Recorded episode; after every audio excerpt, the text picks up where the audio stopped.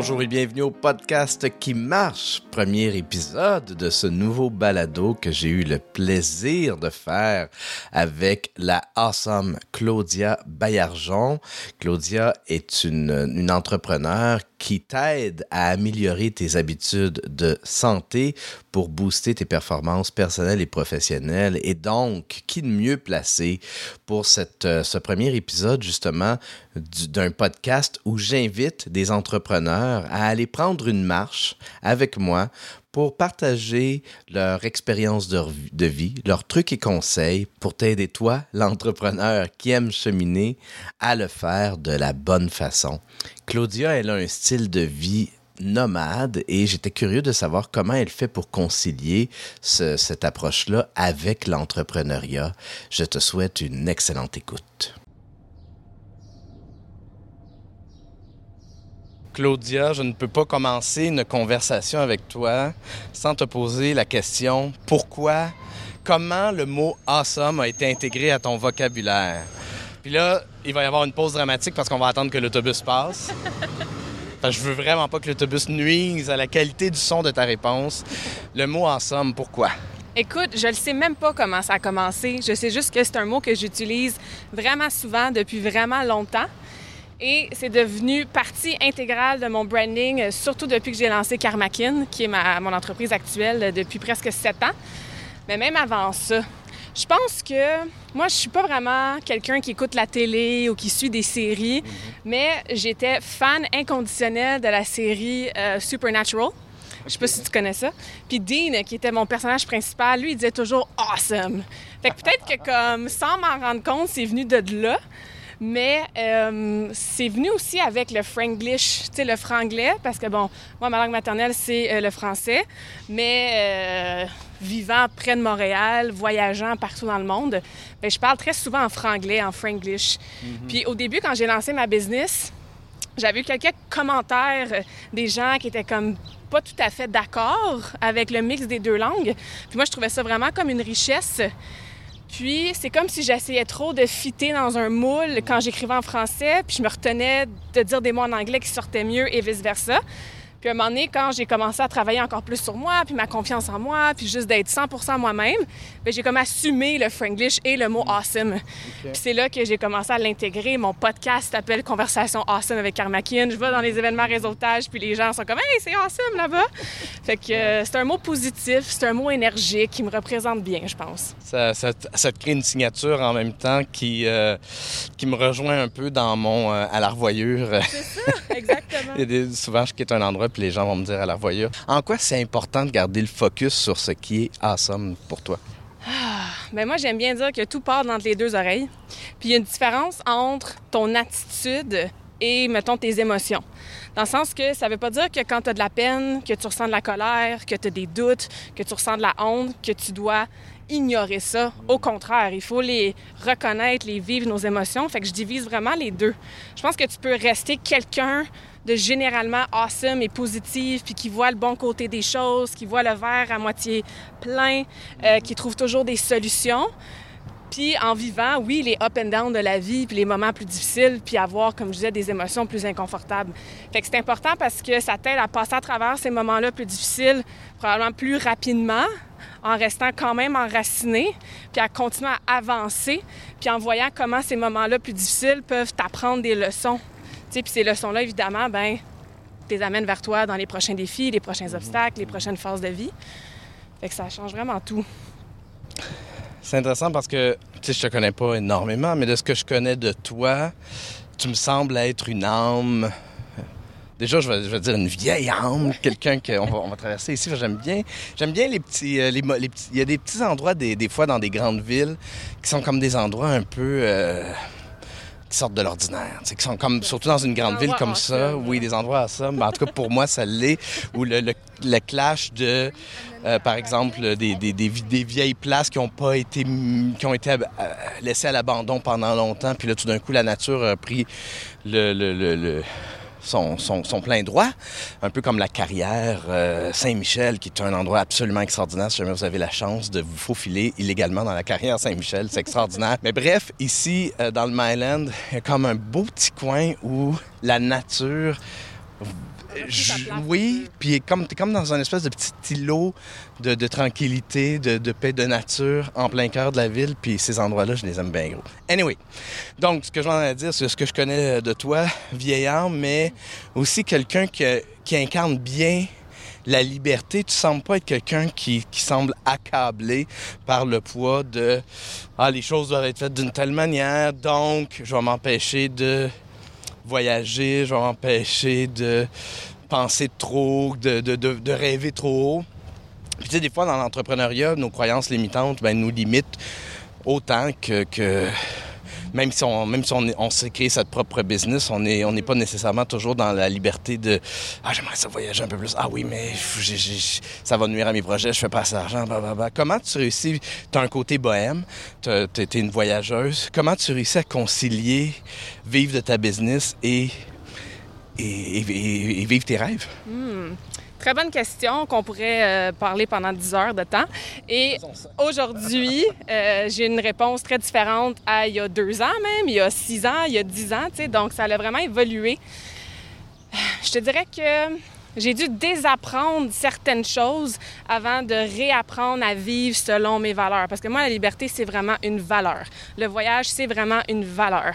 Puis ça, je pense qu'on perd un peu notre connexion à nos valeurs après les avoir appris au primaire en deuxième année, genre euh, c'est important le respect, la famille. Là. Mm. Comme non, en tant qu'entrepreneur, c'est quoi tes valeurs, c'est quoi tes lignes directrices, qu'est-ce qui va t'aider à prendre certaines décisions?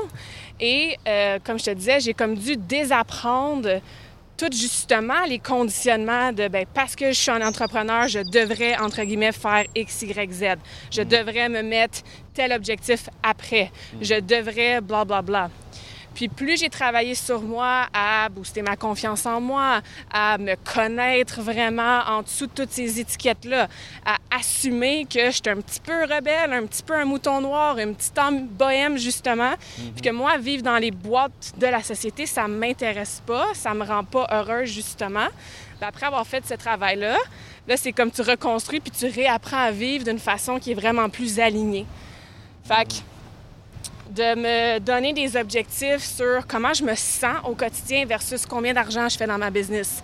Euh, me donner des objectifs comme où est-ce que j'ai envie d'être dans le monde en ce moment mm. versus faut que j'aille combien de clients à la fin du mois, tu sais. Mm-hmm. Puis je pense vraiment que plus tu vis en alignement avec tes valeurs, puis plus tu es bien dans ton âme, ben plus tu attires le entre guillemets succès, peu importe ta définition du succès.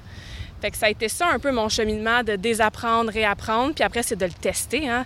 Je veux dire, là, j'arrive d'un huit mois vraiment de vie nomade après la pandémie, mais mon premier long voyage, j'avais 23 ans, tu sais, ça fait déjà 8-9 ans. Fait que ça a été de le tester, de voir, OK, qu'est-ce qui fonctionne, OK, je veux qu'on s'en voyager, fait que je devrais me partir une business virtuelle, comme ça, je suis pas pris là géographiquement. Fait que ça s'est fait vraiment étape par étape, mais toujours en revenant à qu'est-ce qui m'appartient, puis qu'est-ce qui m'appartient pas, qu'est-ce que moi je veux, qu'est-ce que moi je veux pas. Puis après, c'est d'avoir le courage de le faire malgré les jugements, malgré les attentes des autres, malgré les difficultés puis les défis. Euh, puis ça te permet de rester dans ton énergie en somme. Exact. on va en profiter pour euh, faire, euh, parce que je me suis dit, ça serait, ça serait super de prendre de faire une coupe de photos ici. on va arrêter pour un, instant, puis je vais reprendre après.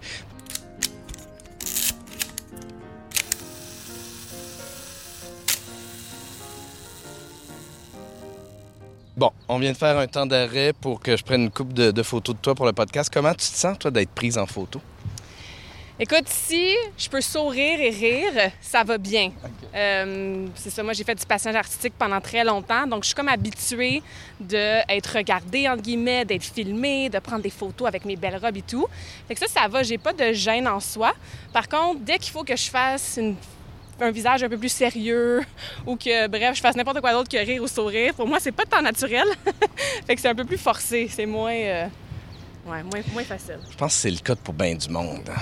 Le, défi euh, avec la photo, que ce soit moi qui, qui soit en train de prendre quelqu'un en photo ou, ou, même quand je me fais prendre en photo, c'est toujours d'essayer de se mettre dans, dans le mindset de comment créer des conditions qui vont être agréables, puis qui surtout qui vont permettre d'enlever cette espèce de premier sourire qui est une espèce de masque quand on a une caméra dans la face. qui, euh, c'est que j'aime, bien. Euh, là, là, je t'ai fait poser, mais d'habitude, j'aime bien euh, pas faire poser les gens, puis juste essayer d'aller espionner leur, euh, leur sourire au détour d'une con- conversation dans laquelle la personne est, heureuse de parler euh, avec quelqu'un. Un peu comme la photo que j'ai prise de toi d'ailleurs au Ouais, LinkedIn local super belle, naturelle, là, ouais. Merci beaucoup. Euh, écoute, pour revenir un peu à, à nos moutons, euh, comment tu... Fait que, on a parlé un peu justement de, de- de- du voyage. Euh, toi, tu continues de travailler. Quand là, tu reviens de huit mois, hein, c'est ça? Mhm, exact. Tu continues de travailler dans ce temps-là. Les Internets nous permettent ça, mais en même temps, est-ce qu'il y a un risque de loin des yeux, loin du cœur, puis qu'on finisse par t'oublier? Comment tu réussis à bien nourrir ton réseau et à continuer d'avoir, euh, de développer ta clientèle? Ou est-ce que ta clientèle est établie, puis tu peux juste faire comme, bon, ben je pars, j'ai déjà ma clientèle? Mhm. C'est une très bonne question. Puis euh, ça a changé d'un voyage à l'autre, dans le sens qu'il y a des voyages, par exemple, dans mes huit mois, j'ai passé trois mois à l'automne en Europe. Et là, mon objectif avec Karmakin, c'était vraiment juste le maintien. Fait que j'ai fait aucun lancement. J'ai gardé seulement mes clientes que j'appelle VIP, mes clientes en one-on-one. J'avais aucun objectif de croissance d'entreprise.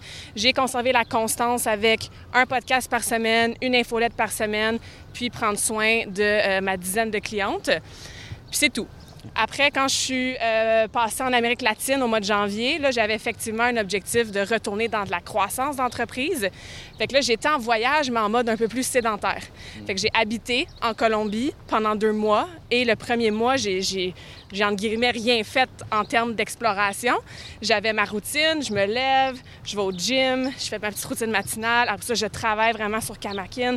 J'habite dans un appartement, j'ai euh, mon épicerie, je sais où, mon gym aussi, ma plage est juste en face. Fait que c'était vraiment plus un mode de vie sédentaire, mais ailleurs, ce qui m'a permis de pouvoir mettre plus d'heures aussi sur là, le développement de la business parce que c'était mon objectif.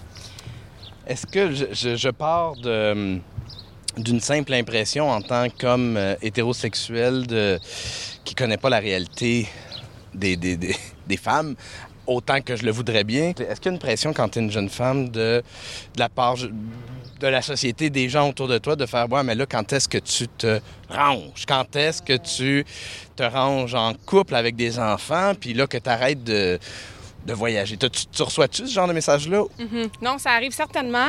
Je dirais que ça m'est arrivé surtout quand je suis revenue de mon premier long voyage qui était en Australie en 2014 jusqu'à euh, juin 2015. Donc moi, j'étais partie en Australie. Mon premier long voyage, un one-way ticket, ma vie dans une vallée jaune, puis pas de plan. Puis c'est ça, je suis revenue un an et demi plus tard et à ce moment-là, j'avais 24-25 ans. Puis là, quand je suis revenue, un an et demi plus tard, là, j'ai eu énormément de commentaires, énormément de questions, parce que moi, mes amis du cégep, de l'université à ce moment-là, ben qu'est-ce qu'ils faisaient? Hein? Ils se mettaient en couple, puis ils se mariaient. Il y avait un chien, il était enceinte, il achetait Ouais, une ouais. maison. Et moi, il n'y avait rien de ça qui m'intéressait.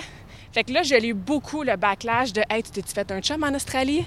Puis là, tu vas-tu t'acheter un condo? Tu reviens-tu avec trois bébés? C'est ça, tu sais. T'es- t'es- Enfin, t'es revenu à la vraie vie. ça, c'est ma préférée, tu sais. Alors que tu as connecté avec ta vraie vie. Puis maintenant, Fois mille. Puis, ben, ben voilà. Puis, puis ce qui est intéressant, j'imagine en tout cas, c'est que maintenant qu'ils ont vu que c'est pas une passe passagère, parce que tu, re- tu y retournes, parce que ton rythme de vie est maintenant celui-là, est-ce que maintenant le regard a changé de dire Ah ben non, c'est ça, c'est maintenant toi? Absolument. C'est pour ça que là, maintenant que j'ai 32 ans, euh, j'ai fait plusieurs voyages depuis. Jamais aussi longtemps qu'un an et demi, mais souvent des trois mois par-ci, trois mois par-là, huit mois euh, cette année. Bien, je l'ai beaucoup moins, ce commentaire-là, puisque les gens sont comme... Ils ont changé un peu leur perception et leur définition de qui était Claudia. C'est comme normal que Claudia repart en voyage. C'est normal qu'elle soit aussi libre. C'est normal que, tu elle n'a pas d'enfant, puis elle est vraiment heureuse dans son petit appartement sur le bord de l'eau, tu sais, puis pas d'hypothèque, puis... Je pense que là, ça allait switcher vers un peu de l'envie, même parfois. Des fois, c'est plus ça, ce genre de commentaire-là que j'ai. Comment t'es chanceuse, ça aussi, c'est un de mes préférés de me faire dire ça. Mais, Mais- ça m'amène dans une dans justement moi aussi j'ai eu cette espèce de réflexion là que ça doit créer ça puis j'aimerais ça te poser la question parce que moi j'y crois pas qu'il y a des situations absolues où tu es comme ah c'est plus possible pour moi parce que x y z hypothèque bébé chum blonde whatever. Qu'est-ce que tu dirais à quelqu'un qui te dirait ah non mais c'est ça ce rythme là de pour moi c'est impossible parce que x y z. Je dirais que tout ce que tu peux t'imaginer comme rythme de vie ou scénario familial ou quotidien, réalité, je l'ai vu au moins une fois dans ma vie avec tous les voyages que j'ai faits. Dans le sens que la famille de quatre enfants entre 6 et 11 ans qui ont décidé de tout vendre puis changer un autobus scolaire en maison sur quatre roues puis être en vie nomade pendant trois ans, mais j'ai une amie qui fait ça en ce moment. Euh, la famille euh, qui sont au Vietnam pour un voyage backpack avec leurs trois ados, ben je l'ai vu ça aussi. La femme ambitieuse entrepreneur qui est célibataire ou qui est dans un open relationship puis qui vit sa vie avec full de liberté, je le suis un peu, puis je l'ai vu aussi souvent, tu sais. Fait que tout est possible. Après, c'est pas pour tout le monde, cette vie-là, bohème nomade. Il faut vraiment, encore une fois, se connaître puis se questionner sur qu'est-ce que moi, j'aimerais faire en tant que personne unique. Mais tout est possible. Tout, tout, tout est possible. C'est intéressant parce que c'est effectivement en 2023... Euh, euh, c'est pas vrai qu'on est débarrassé de tous les, tabous et les. On vit encore beaucoup avec une construction des fois très rigide de ce qu'est la vie. Tu sais, euh, moi, j'aime beaucoup détabouiser les choses. Euh, quand j'ai reçu les, clubs, les fondateurs d'un club libertin sur mon podcast, il y a probablement bientôt deux ans, j'en avais profité pour faire mon coming out aussi à ce niveau-là. Je trouve que c'est important de nommer des styles de vie qu'on parle de relationnel, qu'on parle d'entrepreneurial ou même nomade, des styles de vie différents pour, démontrer que c'est pas nécessaire. C'est important de détabouiser les, les, styles de vie différents pour montrer que c'est pas nécessairement des trucs marginaux. C'est quelque chose qu'on peut réellement adopter qui est à la, la, portée de tous parce que les outils sont là. Parce que aussi, c'est vrai autant pour le, le, libertinage que pour le, le mode de vie nomade, c'est beaucoup plus facile aujourd'hui que n'importe quand dans l'histoire de l'humanité de connecter avec des gens qui pensent comme toi. Est-ce que ça a été, tu sais, avec les, les, les, groupes Facebook, etc., est-ce que ça a été quelque chose pour toi ou est-ce que tu as parlé avec d'autres nomades pour peut-être un peu dé définir, déterminer quels allaient être les paramètres de ton style de vie? C'est sûr que oui, tu sais. Puis dans tous mes voyages, c'est fou parce que tu rencontres des gens, par exemple, dans un auberge de jeunesse, puis tu passes euh, la journée, je les appelais les Friends of the Day. Tu sais, on se voit le déjeuner le matin. Hey, tu fais quoi aujourd'hui? Ah, ben, je voulais aller visiter telle chose. Puis les liens que tu crées avec ces gens-là, qui sont des voyageurs solo aussi, souvent, là, tu crées des liens plus profonds et plus proches en une journée qu'avec des amis ou des connaissances à la maison que tu connais depuis des années parce qu'effectivement, tu parles le même langage, mm. tu vis les mêmes expériences. Fait que tu te sens tellement moins toute seule, ça rassure de voir que même dans la vie nomade, il y a tellement de façons de la faire. Mm. Puis ça te donne la permission de tester, de l'essayer, puis d'être littéralement toi-même, tu sais, sans devoir cacher certains aspects que j'ai certainement fait dans mon ado puis ma début vingtaine, tu sais. Fait que oui, la communauté, trouver des gens qui vivent un lifestyle similaire au tien ou que tu aimerais peut-être essayer ou tester, tu sais, c'est super important. Il y a un mot que j'utilise euh, peut-être trop souvent dans mon vocabulaire qui est le mot empathie. mm. Mais dans ce cas-ci, ça s'applique réellement parce que on parle beaucoup, par exemple, de la réalité euh, de, l'importance de l'empathie d'autres entrepreneurs quand on vit quelque chose de difficile comme entrepreneur, c'est-à-dire des fois c'est plus facile d'aller se confier à des entrepreneurs qu'à sa famille euh, s'ils ne sont pas entrepreneurs, des amis qui ne sont pas entrepreneurs. Bref, que c'est plus facile de se confier à des entrepreneurs qu'à des salariés parce qu'ils comprennent, ils ont déjà vécu des situations similaires à la tienne, ils sont capables de se mettre dans tes souliers puis de dire OK, la solution, c'est pas nécessairement de trouver une job, c'est peut-être autre chose. euh, donc, j'imagine que c'est un peu similaire où cette espèce d'empathie naturelle de je la comprends ta situation, je l'ai peut-être vécu il y a trois ans et demi, et ainsi de suite. Exactement. Exactement. Bon, on s'enligne tranquillement vers la fin, mais si on avait à... Parce que je trouve que le, thème de la conversation, c'est peut-être justement le côté nomade, le côté, hey, j'aimerais changer, je suis déjà entrepreneur, j'aimerais peut-être juste changer un peu mon style de vie, parce que je trouve que mon c'est long, longtemps être dans mon logement ou quelque chose comme ça. C'est quoi les premières étapes? Si tu avais à conseiller à quelqu'un de, qui, a envie de commencer à regarder un peu les ressources peut-être ou ouais les ressources les premières étapes comment tu dirigerais quelqu'un qui a envie d'explorer ça? Tu sais, il y a une place qui s'appelle l'Internet qui regorge de ressources vraiment awesome. Moi, ce que j'aime lire, là, Mathieu, c'est des blogs. Des blogs de voyageurs parce que tu peux aller sur des sites plus officiels de la ville de ci puis le pays de ça, mais c'est vraiment factuel comme information. Tu sais, dans telle ville, il y a tel monument, il y a tel hôtel. Par contre, des blogs, tu sens vraiment l'espèce d'effervescence, puis l'expérience unique de la personne, puis les recommandations de quelqu'un qui a un profil probablement très similaire à toi ou à la personne que tu aimerais peut-être devenir, tu sais. Fait que de chercher des blogs, il y en a, il y en a, il y en a, tu sais, sur Instagram, de s'abonner à des pages inspirantes qui peuvent te faire voir, découvrir différents endroits dans le monde, différents paysages. Puis après, c'est juste de comme se fermer les yeux puis s'écouter sais, qu'est-ce qui est comme un hell yes là, dans ton intuition, qui est comme, hey, ça, ça me parle, ça, j'aimerais ça faire ça. Mais il faut, faut pas les ignorer, ces petits signes-là, parce que c'est littéralement ton âme qui te parle puis qui te dit, hey, peut-être que tu devrais explorer cette avenue-là. Trouver sa zone d'ensommité. Mmh, exact. J'ai francisé ton, euh, ton, ton, ton anglicisme. Mais. Euh, ouais, trouver sa zone de, de, de, de, génie, hein, trouver sa zone de plaisir. Euh. Puis l'essayer. Tu peux littéralement commencer avec une journée. Tu sais, un samedi, là, tu rien de prévu ouvre ton Google Maps, puis regarde dans un rayon de deux heures autour de chez toi. Y a-t-il une ville que tu n'as jamais vécu, jamais vue de ta vie? Vas-y. tu vas-y toute seule, puis explore, puis pas de plan, puis vois qu'est-ce qui t'appelle, où est-ce que tu as envie d'aller luncher. Y a peut-être une place comme on fait aujourd'hui, juste pour marcher, sans plan, discuter peut-être avec un étranger que tu rencontres sur la rue, tu sais. Comme, essaye-le, baigne un petit peu dans ce mode de vie-là plus, entre guillemets, libre, ou plus d'aventure, ou plus d'expérience, plus nomade. Puis après ça, comme, ça va te ça va te rassurer. Parce qu'une fois que tu l'as fait une fois, tu te rends compte que c'est beaucoup plus facile que tu penses. Puis justement, les ressources sont beaucoup plus euh, présentes puis en abondance qu'on pense. C'est super facile de tout trouver ce qu'on a besoin, mais il faut comme se donner le petit coup de pied de le faire une fois qui va nourrir notre confiance qu'on est capable de le faire, puis après ça, ben, there's no going back après.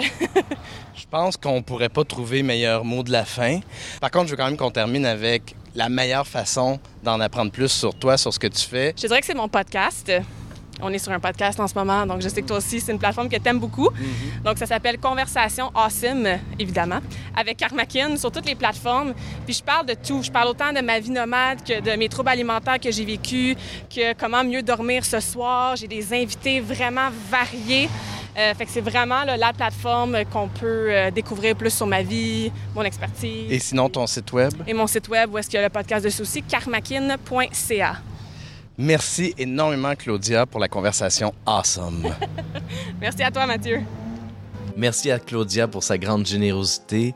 N'hésite pas, si jamais tu as des commentaires, des suggestions d'invités, de sujets, de thèmes ou autres pour moi, ben, tu peux me contacter facilement sur LinkedIn, Mathieu Chevalier, ou encore sur mon site web, mathieuchevalier.com.